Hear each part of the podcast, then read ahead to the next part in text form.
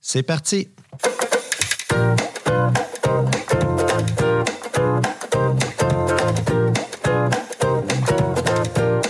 Bonjour et bienvenue à Café, Chocolat et Discussion Comptoir, un podcast dédié à nos passions communes, le café, le chocolat et les petits talks de comptoir.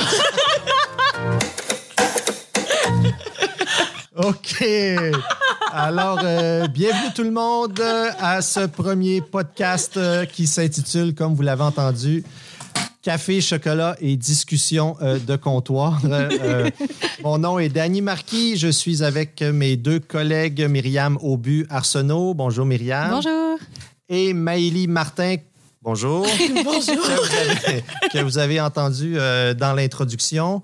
Euh, donc, en fait, le podcast, euh, c'est un moyen pour nous de faire un peu une prolongation des moyens de communication de Brûlerie du Quai et de Chaleur B Chocolat. Donc, euh, notre boulot de fabricant de café et de chocolat. Euh, avec le COVID et tout le focus qu'on fait sur l'Internet, on trouvait ça intéressant d'avoir un, nouveau médium un petit peu plus dynamique, euh, interactif pour pouvoir vous parler de ce qu'on fait, de notre lifestyle aussi, de fabricant au bord de la mer en Gaspésie. Et puis, c'est ça. Donc, euh, on lance ça.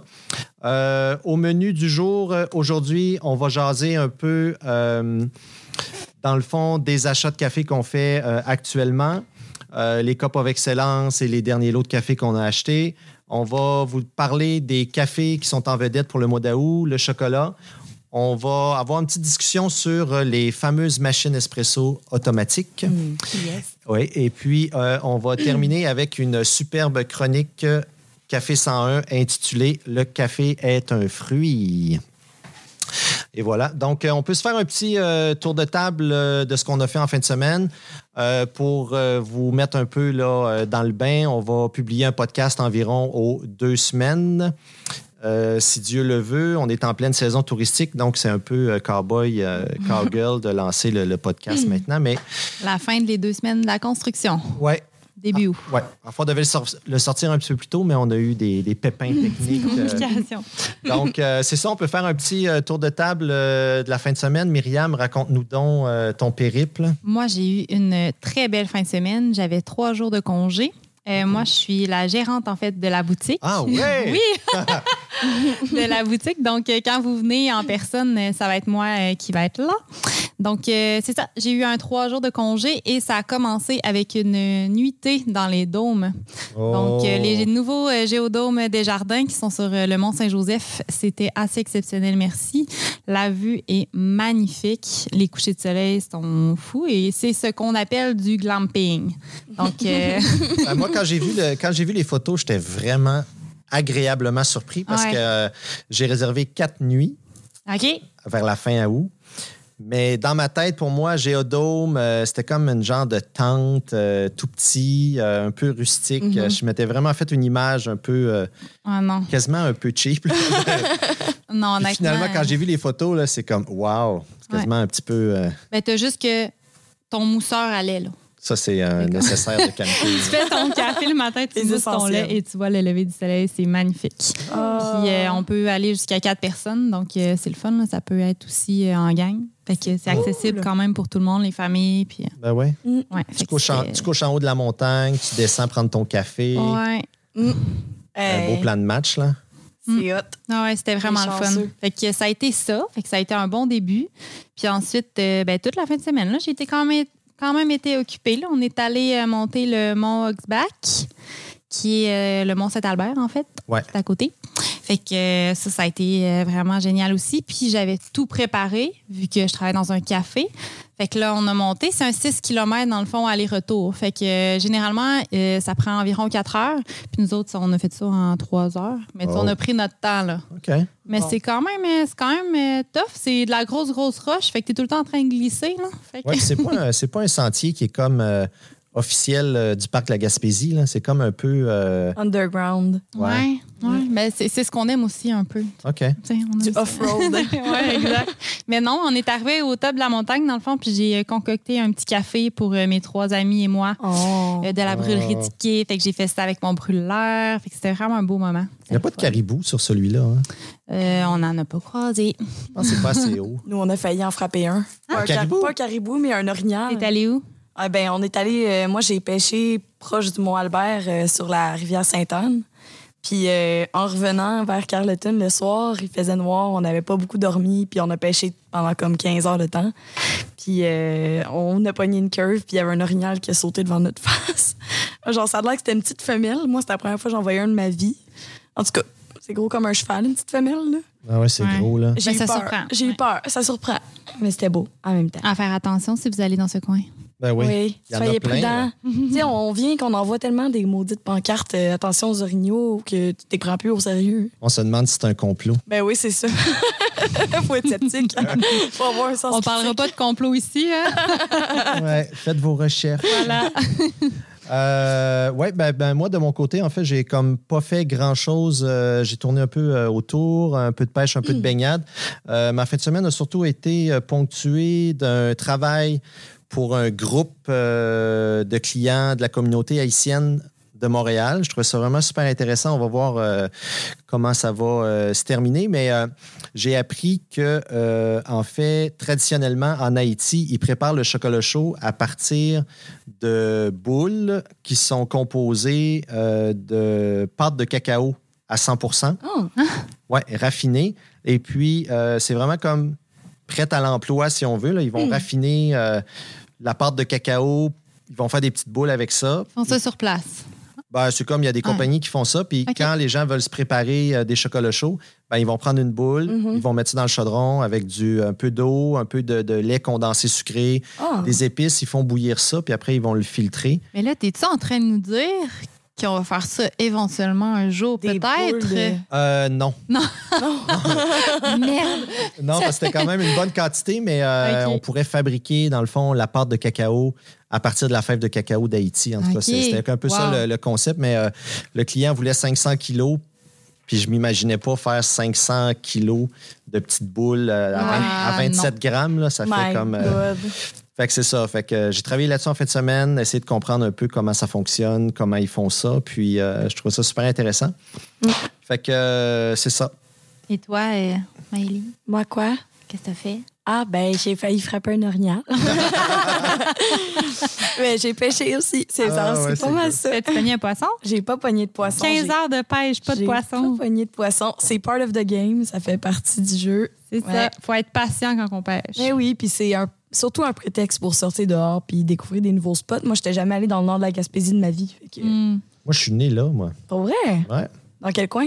Matane. Oh! Ouais. C'est vrai? Ouais, ouais. Je ne savais pas.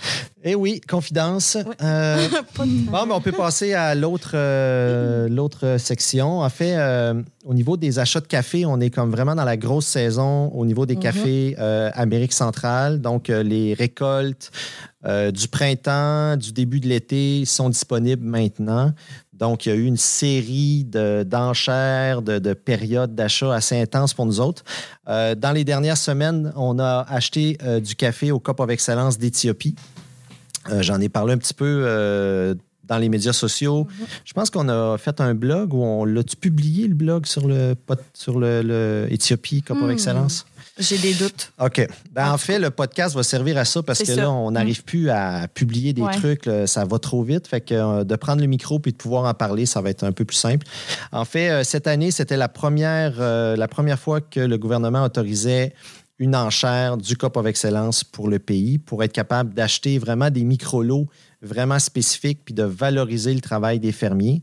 Euh, C'était vraiment une enchère historique. Puis on a été capable d'acheter, euh, en fait, le numéro 29.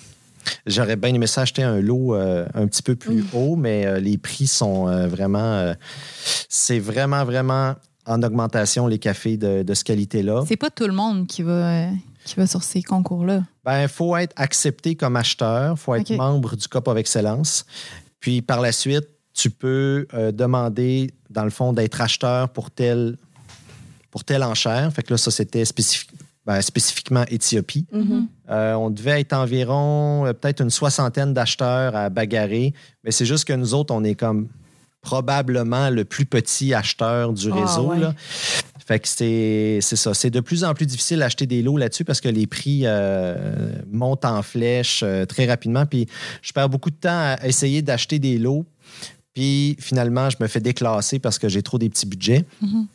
Fait que c'est toujours un peu comme un concours de circonstances. Quand je suis capable d'en acheter un, ben, des fois, c'est que je suis chanceux au niveau des enchères, au niveau de la combinaison Mhm. euh, des gros acheteurs. Donc, euh, Cop of Excellence, on a réussi à mettre la main sur un lot euh, de Irgachef, un gradin naturel avec un coping de 86,86. Yeah. C'est ça, ça va être un super bon café. Puis au niveau du prix, ben, le fait que ça soit comme le numéro 29, Mm. ben, les acheteurs principaux en voulaient pas nécessairement. Fait que ça a été comme euh, intéressant. Actuellement, le café est toujours euh, en Éthiopie. Euh, il y a eu beaucoup de, de problèmes à Addis Ababa. Il y a eu des attentats. L'armée a comme bloqué le pays. Ils ont bloqué l'Internet. Donc, ça fait comme peut-être un, trois semaines de ça. Là. Avec la COVID ou juste ça? Non, la- c'était. Ils sont comme en temps de guerre, là. Ben, l'Éthiopie, ils sont toujours en temps de guerre Ouais. euh, depuis euh, longtemps, mais c'est en fait, en fait, il y a comme deux factions ethniques, si on veut, principales en Éthiopie.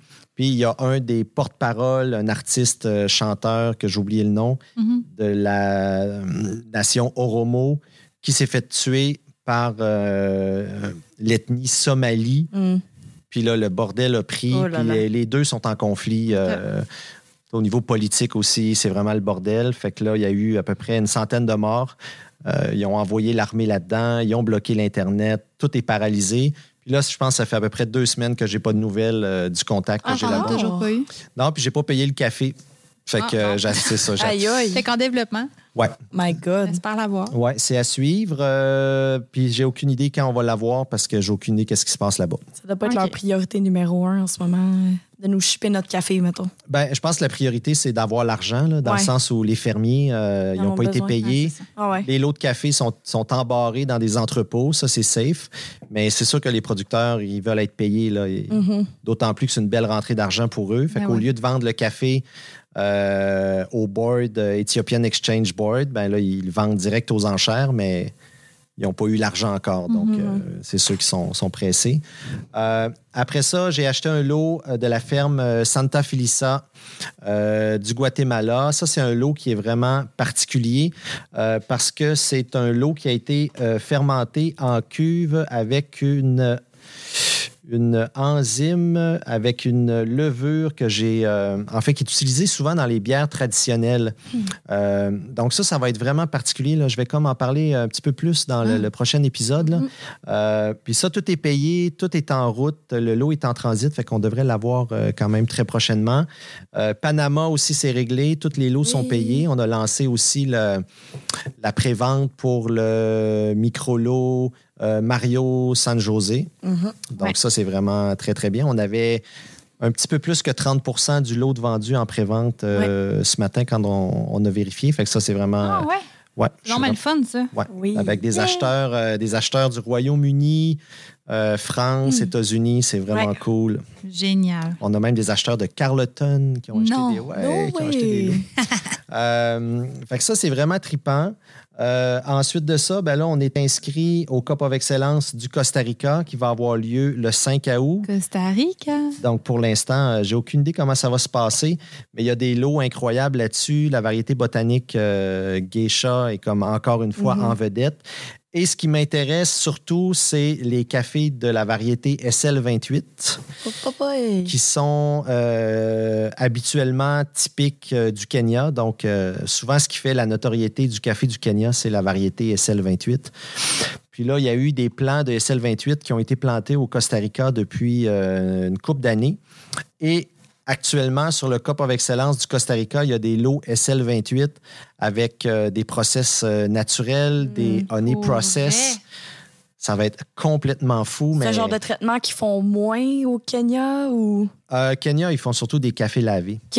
Donc, euh, un SL28 honey process qui a poussé au Costa Rica à haute altitude. C'est sûr que Ah, j'aimerais ça mettre la main là-dessus, mais encore une fois, j'ai aucune idée comment ça va se passer. Puis ça va être en fait le, le 5 août. Donc c'est un peu ça pour les achats. Sinon, on a reçu les euh, cafés de la Colombie de Co Central. C'est ce qu'on utilise d'ailleurs euh, au coffee shop euh, comme espresso Oui. principal. Fait que c'est super bon. C'est toujours un café que, que les gens Ouais, on a apprécient. des bons compliments Ouais. tout le temps. Coping de 84, euh, rien d'extravagant, mais c'est un bon rapport qualité-prix. Puis euh, c'est un achat direct. Ça fait, je pense, six ans qu'on travaille avec euh, Cause Centrale. C'est vraiment super Hmm. le fun. Est-ce que, moi j'ai une question, Dani. Est-ce que tu as vu un changement par rapport à la COVID puis au, à la business? Là, Pour les avec- importations, là. Oui, exact. Ben, en fait, les fermes, euh, ça change pas grand-chose parce que souvent, les fermes sont, sont comme isolées un peu, sont plus en région, les stations de lavage. Fait que ça les touche comme pas nécessairement. OK. Là où ça cause problème, c'est plus au niveau du transport. Donc, quand vient le temps de, de sortir le café, mettons, de l'entrepôt Ouais. Par camion, d'amener ça, ben, si c'est en transport aérien, d'amener ça à l'aéroport. Donc, c'est plus euh, ce volet-là qui est plus euh, compliqué. Mais sinon, euh, ça a comme pas changé grand-chose. Mais leur quotidien à eux, il a changé un peu, mais Ouais. un peu comme nous autres. Donc, le port du masque, euh, c'est beaucoup de cas, beaucoup de symptômes, mais en région, c'est comme pas nécessairement euh, présent. Fait que, ça, tant mieux, mon Dieu. ouais. fait que les difficultés, ben, c'est plus les mêmes difficultés que d'habitude. Ouais. C'est des problèmes de communication, euh, des erreurs, langue. euh, la langue. Ouais, c'est clair. c'est ça. Comme en Éthiopie, des attentats, des trucs plus politiques, mais Mm. pour le COVID, ça n'a pas changé grand-chose là, de ce côté-là. Donc, c'est un peu ça pour les achats. Euh, sinon, euh, pour le mois d'août, nous autres, Ouais. euh, on a les cafés, euh, dans le fond, sélection du torréfacteur. On a choisi deux cafés. Maëlie, tu peux nous, nous compter ça? Je me lance. On, a, on a un super café que j'ai j'ai nommé. C'est moi qui ai décidé le nom. Burundi Bouziga, les femmes de Carré et Carré. Quoi? Je sais pas comment ça se C'est toi prononce. qui as choisi ça? C'est Kéré- c'est- c'est pas Kéré, Kéré. C'est- Ça s'écrit K-A-R-E-H-E. Carré. K-A. Pourquoi tu as choisi ce nom? Carré. Parce que c'est le nom de la ferme. En fait, Carré, c'est le nom du, euh, de la station de, de Lavage. lavage. Ah, voilà. Ouais. Ouais. Fait que bref, euh, pour vous mettre en contexte, ben, premièrement, c'est un, c'est un, un café qui est composé de variétés locales de Bourbon. Euh, qui est triple wash, donc triple lavé, euh, ce qui veut dire qu'ils font flotter les cerises dans un bassin avant de les dépulper, puis après ça, ils sont fermentés, lavés, trempés, puis séchés après, sur des plates-bandes au soleil. Miam, miam. Ça prend Miam, combien miam, de temps, miam. ça? C'est un gros process, là. Oui, c'est ça. Ben, combien on pourrait évaluer le, temps que ça prend? Peut-être un 7 jours là, OK. Ah, pas plus que ça, on dirait que j'aurais eu tendance à penser que... pour le séchage. Ben. J'avoue qu'ils font, ils font tremper par shot de comme 3-4 heures d'habitude, là, quand ils Ouais. font fermenter. C'est qu'une fois tout. que les fruits sont, euh, sont ramassés, ben après ça, ça va super, super vite. là. parce Mhm. qu'il ne faut pas que la température monte pour pas que ça fermente. Puis euh, c'est un fruit, c'est du sucre, donc ça Mhm. peut, ça peut euh, Ouais, faut pas facilement créer ça de l'alcool. Ouais, c'est ça. Ah oui, c'est vrai, ben oui. Ben oui, j'avais pas pensé à ça. Puis, euh, mais tu sais que ça fait de l'alcool. Oui, ouais, clairement. Genre, en tout cas. Euh, oui, fait que les notes de dégustation qu'il y a pour ce café-là, c'est canneberge, pomme, cacao en poudre et raisin vert. Miam, miam, miam, miam, miam, miam, miam. Donc, euh, ce qu'il y a de super intéressant, en tout cas, à mon sens, pour ce café-là, euh, c'est que la productrice, en fait, euh, la Janine. Janine, la présidente, entre guillemets, de- du groupe de productrices, Ouais. euh, qui est fondatrice de GNP Coffee. Euh, euh, JNP, en fait, en fait. euh, J'ai de la misère avec mes lettres en anglais. là. Bref, c'est un organisme à, à but non lucratif. Puis, euh, GNP Coffee, c'est fortement axé sur l'autonom- l'autonomisation des femmes. Fait que dans le fond, ce que Janine, elle a fait, c'est qu'elle s'est engagée à enrôler toutes les femmes qui étaient, euh, toutes les femmes productrices qui sont autour de la station de lavage, de que- celle que je suis pas capable de dire le nom, Carré. Carré. Carré. Carré. Carré. Puis, elle les a euh, poussées à s'enrôler dans euh, l'organisme de International Women's Coffee Alliance. Fait que, bref, elle a rassemblé toutes ces femmes-là. Puis, euh, au final, il y a euh, quelques 2000 femmes euh, qui sont, qui sont Ah, enrôlées dans la production de café au Burundi. Puis, il y en a 200 d'entre elles qui, sont, qui ont contribué, en fait, à la récolte de ce seul micro-lot-là. Le petit Wow. micro-lot qu'on a, il y a 200 femmes productrices qui sont investies dans ce lot-là. Moi, je pense que ça vaut un. Ça vaut un... Ouais. Ça vaut un petit... Yes! Ouais, bravo. Yes! Donc, c'est ça. Euh, je vous en, je vous en dis pas plus. Euh, sélection du torréfacteur, ça va sortir au mois d'août. Donc, euh, vous allez recevoir tous les détails. Puis ça, c'est vraiment trippant parce que c'est vraiment des. euh, souvent, on va parler un peu de café équitable. Ouais. On va présenter un peu les, les producteurs de café comme euh, étant des, des, des, des gens pauvres, puis euh, dans la misère. Puis, mais quand on travaille avec des gens comme ça, ben c'est vraiment des, entrepreneurs. Ouais. Dans ce cas-là, c'est un groupe de femmes. Puis Janine, c'est vraiment une businesswoman. Oui. là. euh, c'est vraiment super formée, qui est allée euh, aux États-Unis se faire Ouais. former, qui est retournée au Burundi, qui fait de la business, qui fait du développement économique. Mhm. c'est plus des relations comme d'égal à égal. C'est pas, Ouais. euh, c'est pas genre nous, on est riches, vous, vous êtes pauvres. C'est- Ouais. C'est plus une reconnaissance du travail puis de la qualité. Puis euh, on n'a rien à leur montrer. là. C'est C'est un partage de connaissances, j'imagine aussi. tu sais. Oui, mais c'est vraiment, c'est ça, c'est égal, égal. Ouais. On n'a rien à leur montrer. Ils sont vraiment, ils maîtrisent leur truc. Euh, c'est des professionnels, ils connaissent la valeur du produit, ils connaissent Ouais. la qualité. Euh, D'ailleurs, elle a été élevée sur une ferme euh, qui De faisait- café, de café, Mm. Janine. Ah ouais, oui. Puis c'est ça, comme tu dis, elle a étudié dans une université super prestigieuse aux États-Unis, une université euh, sur le- les affaires, là, en fait. Euh, fait que c'est ça. Hmm. Une superbe femme. Bravo, bravo. Bravo, bravo, Janine. Puis, euh, notre deuxième café de la sélection du torréfacteur du mois d'août, c'est un euh, café du Brésil, qui est un café naturel et bio, yeah. euh, qui est certifié bio. Bref, euh, je sais même pas si on- Officiel. Ben, c'est peut- pas officiel. C'est pas- mais- il n'est pas Ah, certifié au nom de Brûlerie Mais- du Quai parce que, parce que nous, on le torréfie puis on le manipule après. On n'a pas le droit de dire que C'est ça, on brise la certification, Ah, mais c'est pas de certification. c'est pas notre café bio, mais tu sais, il est vert, il est certifié. vert, bio. il est certifié bio. Exactement. Ouais. Ouais. Donc, euh, c'est ça. Euh, puis, c'est, faut se le dire, c'est quand même assez rare, les cafés brésiliens qui sont bio, entre guillemets. Sais, souvent, le, le, le, focus est plus mis sur la quantité que la qualité euh, avec les cafés du Brésil. Euh, puis, c'est ça, la, y a la, en fait, la ferme Fazenda Santa Cristina, la ferme qui a fait ce micro-lot-là, elle a commencé à se convertir aux pratiques bio euh, il y a 10 ans. Il y a 600 euh, acres sur la ferme, puis il y en a 250 qui sont consacrés à la conservation puis à la protection des forêts, de la faune puis des bassins dans les environs. Fait que c'est super. Puis, euh, en plus, la, le groupe qui s'occupe de l'export de ce café-là, euh, c'est un groupe prestigieux de café de spécialité. Puis, eux, ils assurent le contrôle de la qualité du produit, de l'exportation. Puis, ils travaillent euh, en étroite collaboration avec les producteurs pour s'assurer qu'il y a les meilleures pratiques agricoles, euh, que qu'il y a une bonne gestion des exploitations. Puis, ils travaillent euh, de pair avec l'université voisine pour élaborer des nouvelles technologies puis étudier l'agronomie. Fait que, bref, ils poussent puis ils poussent toujours pour des meilleures pratiques agricoles. Fait que je trouve ça super. Que ça va goûter dans la tasse? Ouais. Il y a des. Quand même important. C'est c'est le fun, ça. C'est le fun. on veut un contexte, mais on veut savoir que ça goûte aussi. Donc, il y a des notes légères de melon et de sirop d'érable avec un corps lisse et une base chocolatée. Yeah. Donc, euh, avec une bonne torréfaction, on peut aussi en tirer des, euh, des arômes plus subtils comme la violette, la prune et le caramel au beurre. C'est-tu un catuaille, ça? C'est quoi la, la C'est variété? un, oui, c'est un catuaille. C'est euh, Yellow Catuaille et Red Bourbon. Oh. Ouais, OK, ça promet. oui, ça promet. J'ai hâte de goûter à ça. Mais moi aussi.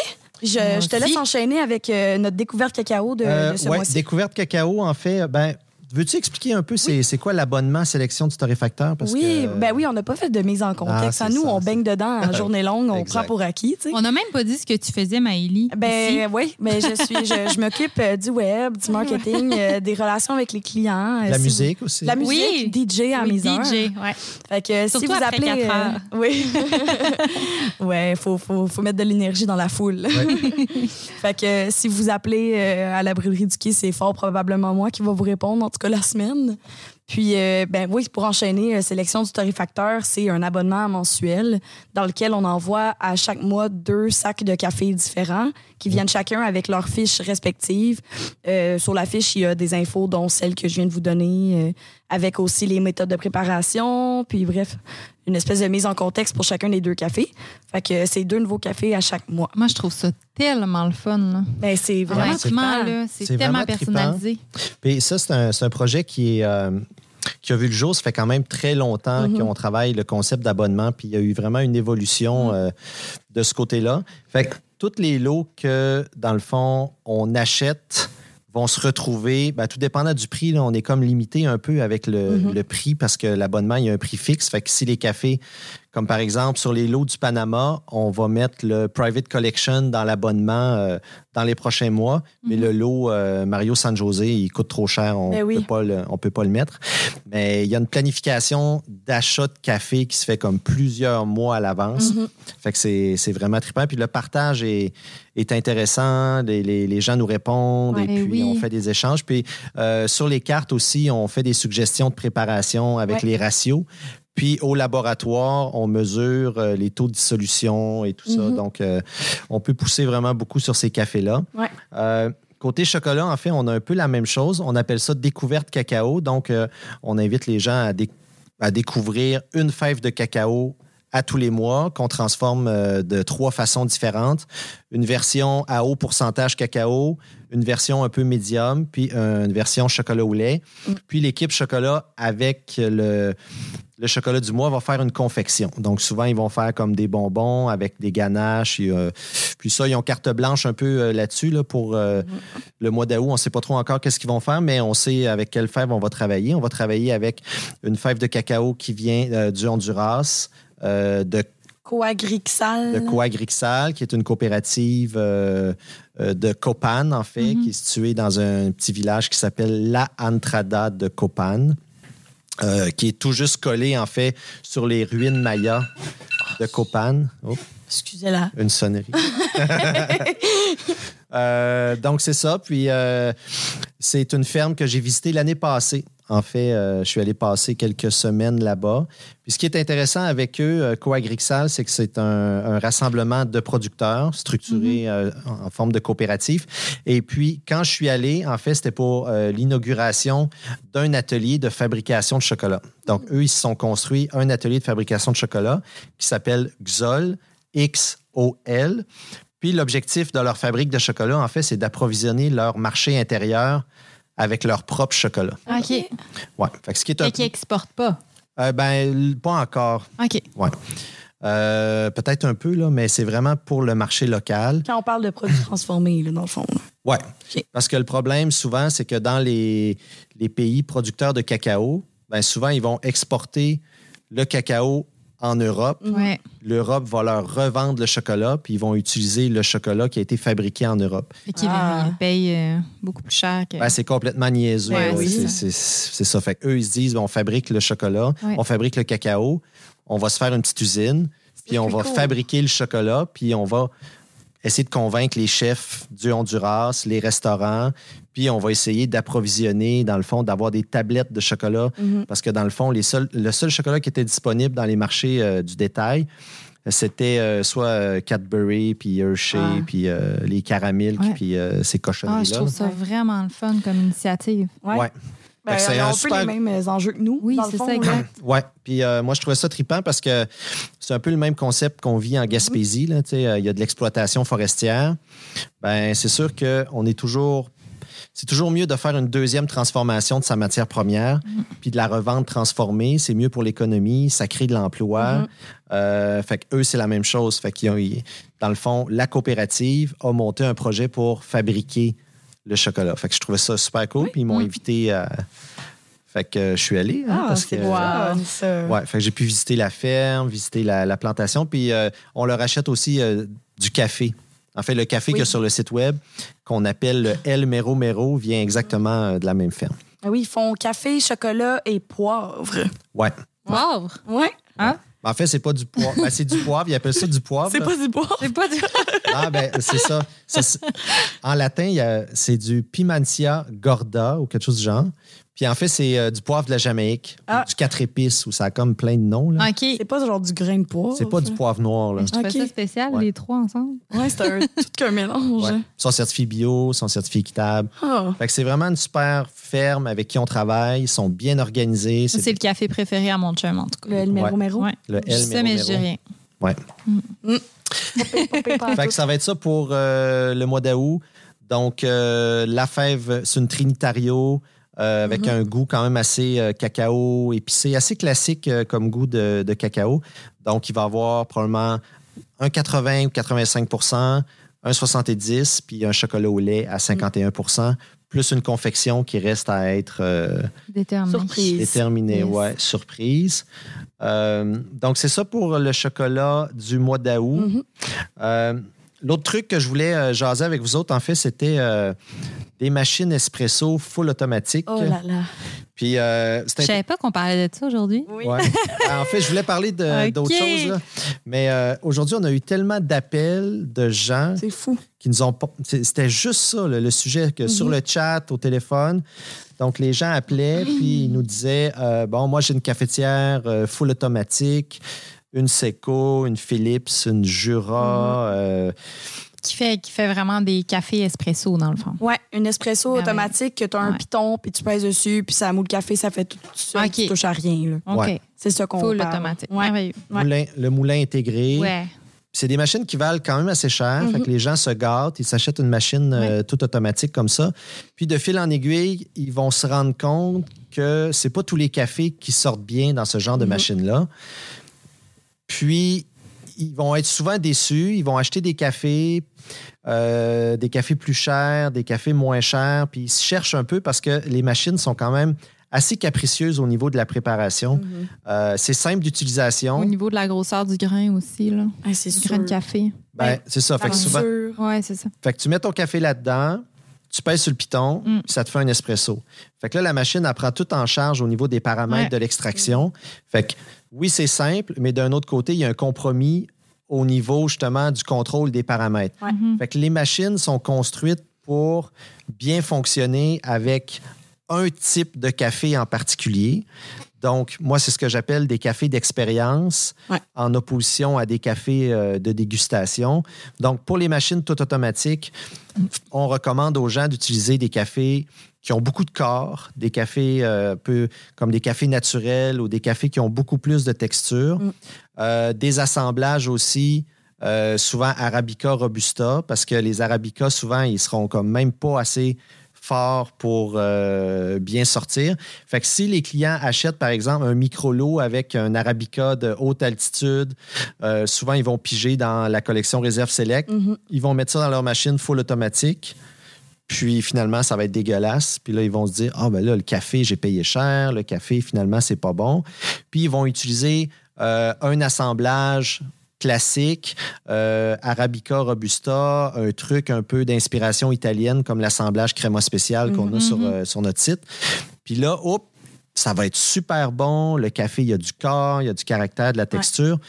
Donc, souvent, les gens, ils se rendent compte que, OK, je peux pas, je peux pas explorer. Puis, ils sont souvent un peu déçus d'être comme pognés pour Ouais. boire du café dans un spectre comme super, super, super précis.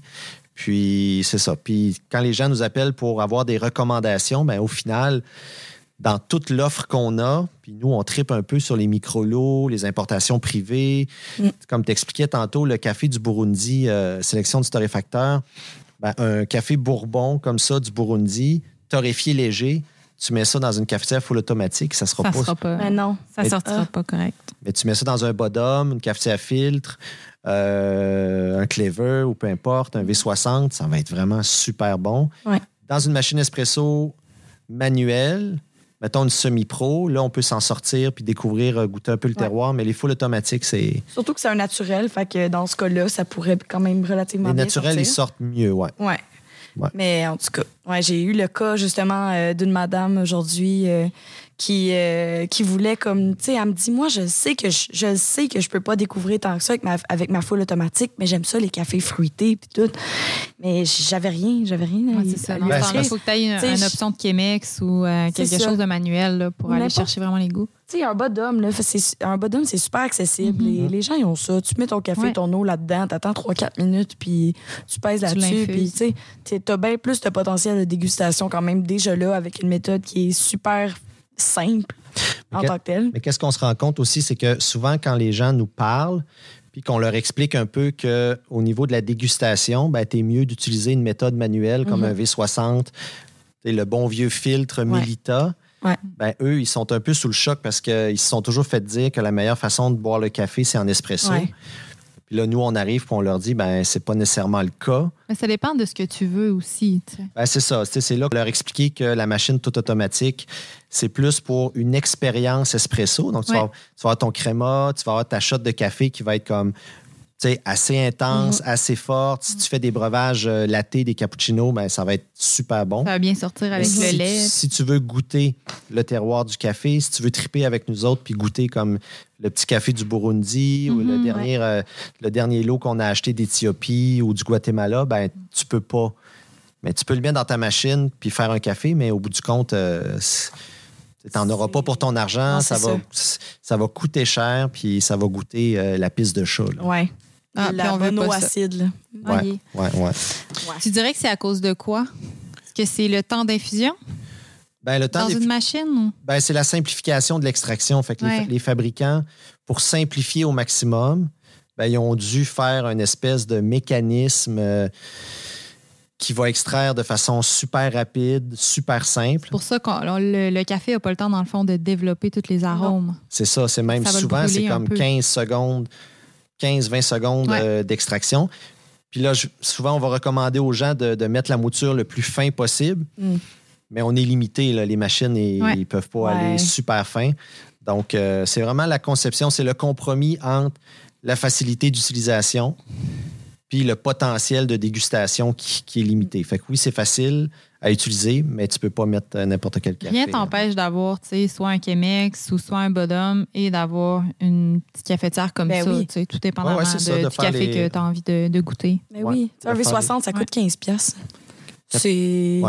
C'est donné, là. Puis Ben oui, ça t'ouvre des portes. Puis c'est écolo, ça coûte Ouais. comme pas grand-chose. Tu Ouais. mets des petits filtres en papier là-dedans. Mhm. Tu mets ton café au compost. Ça fait bien pour le camping. Oui. Ben oui. Ça se traîne bien. Exactement. C'est ça que tu as fait au Mont, euh, Mont Albert? Euh, euh, ouais, c'était un petit filtre, moi, que j'avais qui se met sur une tasse, là. Mais euh, j'ai les V60 aussi. Quand je pars en camping, je pars avec mon V60. Mais des fois, je traîne juste mon petit filtre. OK. Je te montrerai. Ben oui. OK, cool. Euh, ben, ça fait le tour pour ça, ce que je voulais jaser. Mais oui, on a eu beaucoup de monde aujourd'hui Ouais. qui ont appelé pour ça, pour les machines tout automatiques.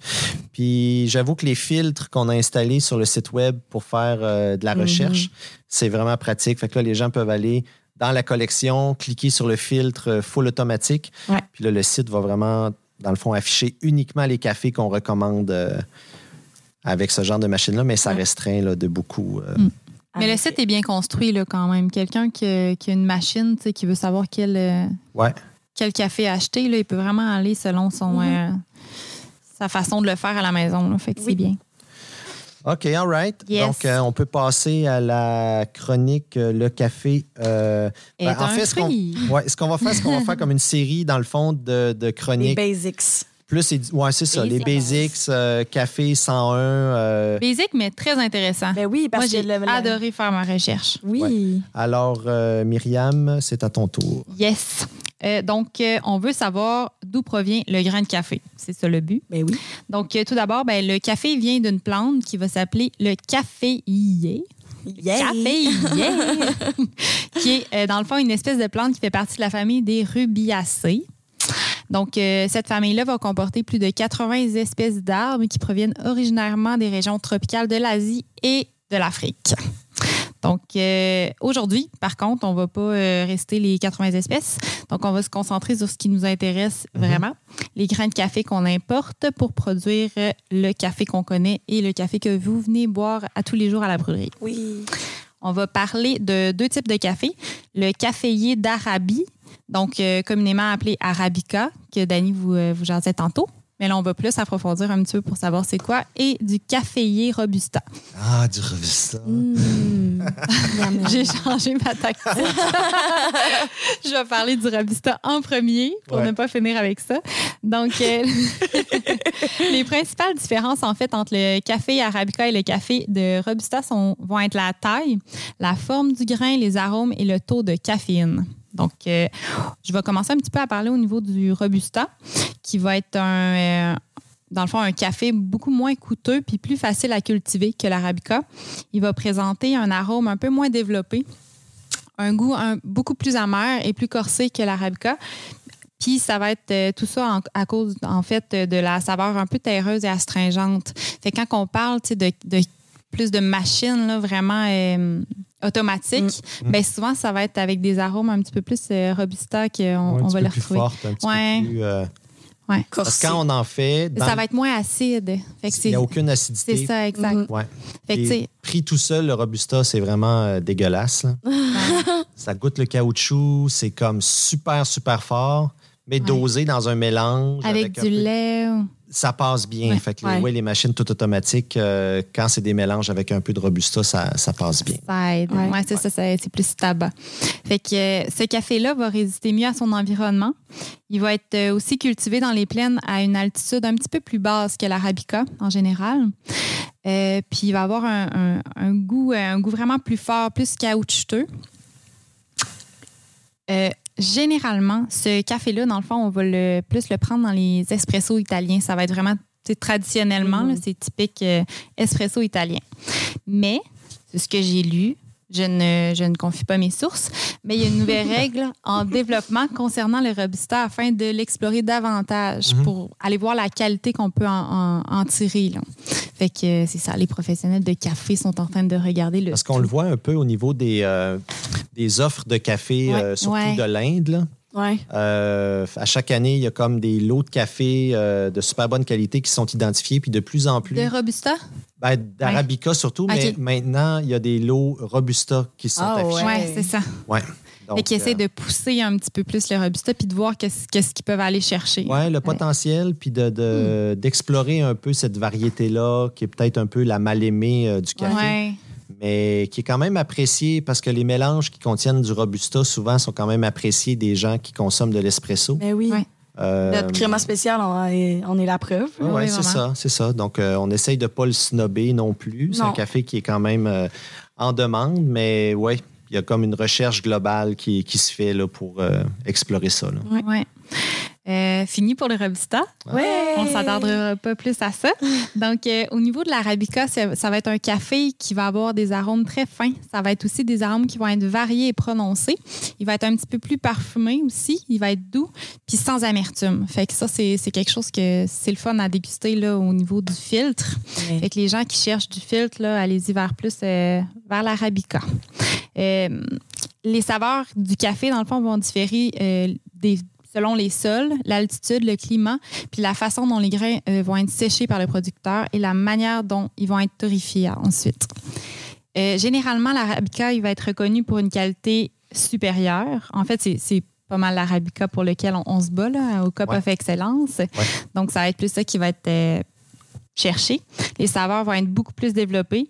Puis, euh, le, ce qui va être plus difficile aussi, c'est que le caféier d'Arabie va être beaucoup affecté par le réchauffement climatique. Donc, c'est une espèce euh, qui préfère les terres plus en altitude. Donc, euh, c'est ce qui va faire aussi que ça va être un petit peu plus rare, fait que de, de les trouver. C'est pour ça qu'on parlait de l'eau tout à l'heure. là. Souvent, c'est des lots d'arabica qui ont été vraiment euh, sur une terre, puis que ça a été un petit peu plus difficile de les cultiver. Voilà. Merci. Mais la question, Oui. Oui. est-ce que le café est un fruit? Ben oui. ça pousse des arbres. Mais oui! en fait, on a des plantes. On, On a des a plantes ici. café. Là. Oui, on en a partout à la brûlerie. Fait que si vous passez nous voir en live, puis que vous venez euh, déguster les cafés, mais en fait, vous allez en voir dans la fenêtre. là. On en fait pousser plein de petits bébés. En fait, on, on fait vraiment attention. Des petits bébés café Des avec petits le. bébés café. Il y en a qui ont encore juste la petite tige avec le grain de café au Ouais. bout. là. C'est trop cute. Ouais, les filles en prennent vraiment soin. On les arrose à tous les jours. On leur parle. Ils sont chuchotés, ils sont bien. Mais la plante du caféier va, dans le fond, produire des petits fruits qu'on va appeler communément la cerise du café. Donc, euh, le fruit du café, c'est la plus de couleur verte au départ, puis elle va se transformer un petit peu plus rouge, des fois est jaune aussi, vive, même parfois violette foncée, jusqu'à la maturité, en fait. La pulpe du fruit va être assez juteux, puis va, va être quand même sucré au goût. En fait, j'ai jamais goûté. Moi, oui. J'ai Ben, vu ça, puis ben, la prochaine fois que le, le gros plan en arrière. Oui, là, Ben, Il y en fait, a des verres, en tout cas. J'aimerais tellement ça. Écoute, j'ai j'ai visité une plantation de, ca- de café et de chocolat au Costa Rica, puis il me semble qu'on n'a pas goûté. Ah, ouais. Ouais, En mon sens, c'est je trouve ça-. Je trouve que ça goûte les poivrons. Il y a un Ah petit ouais, côté C'est comme un végétal, arrière-goût, ouais. ouais, de C'est quand même sucré. Ben, c'est sûr que le plan qu'on a ici, euh, on ne sait pas trop c'est quelle variété. Probablement du robusta. On, a Ouais. des petits doutes euh, parce qu'il pousse comme Il pousse facilement. un petit peu trop Il bien. n'est pas vraiment en altitude. À moins que Carleton sur mer son altitude et que. Ah, c'est ça. On est pas mal à sea level, là, je te Ouais. dirais. là. Puis comme euh, de plus en plus, les, les producteurs vont mettre de l'avant un peu le, la mesure du BRICS comme, euh, comme outil de mesure pour savoir quand récolter les, les cerises de café. Donc, ils vont prendre le BRICS pour le... C'est quoi déjà la- le BRICS? C'est le, le pourcentage de, de, de- pas de, de fructose ou de, Ah. sucre, en fait. Là. Fait qu'ils vont laisser comme la cerise euh, mûrir, devenir comme super mûre. Ouais. Puis, ils vont prendre des échantillons, puis ils vont mesurer avec un réfractomètre, là, ben, comme on fait ici. là. Ouais. Puis ils vont mesurer, dans le fond, le taux de sucre dans la pulpe de fruits. OK. Fait que souvent, ils vont donner l'information euh, comme. euh, C'est par rapport à ça, après ça, qu'ils vont. ouais, fait qu'ils Ils vont dire, par exemple, euh, mettons, tel lot de café, on l'a cueilli quand le fruit s'est rendu à My tant de bricks. My God. Fait que ça, c'est vraiment, vraiment trippant. Donc, C'est le poussé. côté sucré du café, c'est. Le côté contrôlé aussi. Oui, oui, c'est Quand ça. même fou, là. On parle Fait de qu'on va chercher, là.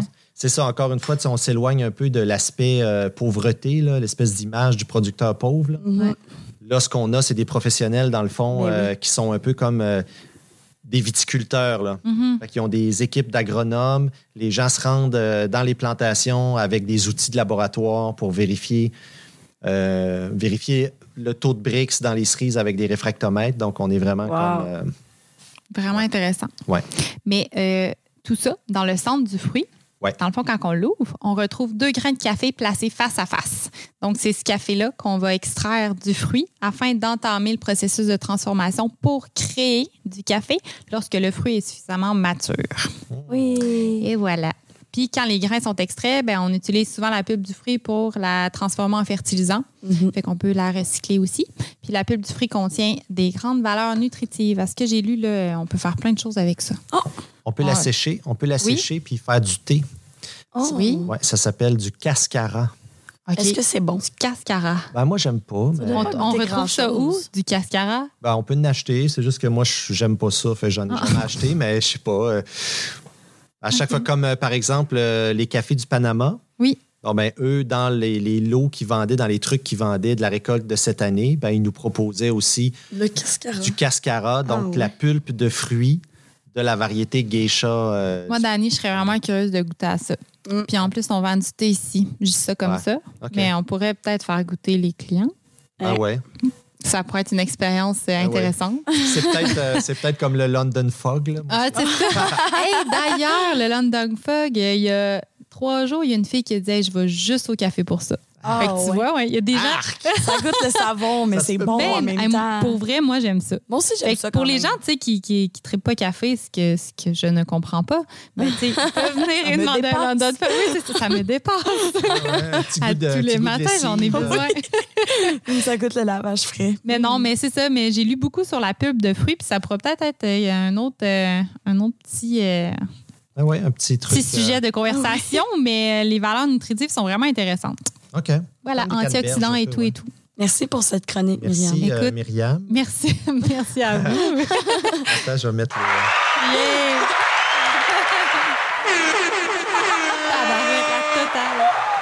OK, donc euh, ça clôt un peu Oui, le- l'ordre du jour euh, d'aujourd'hui. Merci à vous deux. Merci, aux auditeurs qui, qui êtes là pour la première épisode. On est vraiment contents. Et puis, euh, si vous avez des suggestions, euh, écrivez-nous. euh, sur les médias sociaux, Euh, on est facilement rejoignable. Si vous avez des suggestions, euh, On est ouvert. on est Ben oui, ouvert. ben oui. ouais. On veut savoir de quoi vous voulez entendre parler. Ouais. Fait qu'on va continuer les chroniques euh, 101, un peu d'actualité, café, euh, puis l'actualité ici, des histoires de pêche. Ça euh. roule, ça roule. Donc, euh, c'est ça, je vous dis, euh, dans le fond, euh, à dans deux semaines. À dans deux À dans deux semaines. Bye bye. Bye.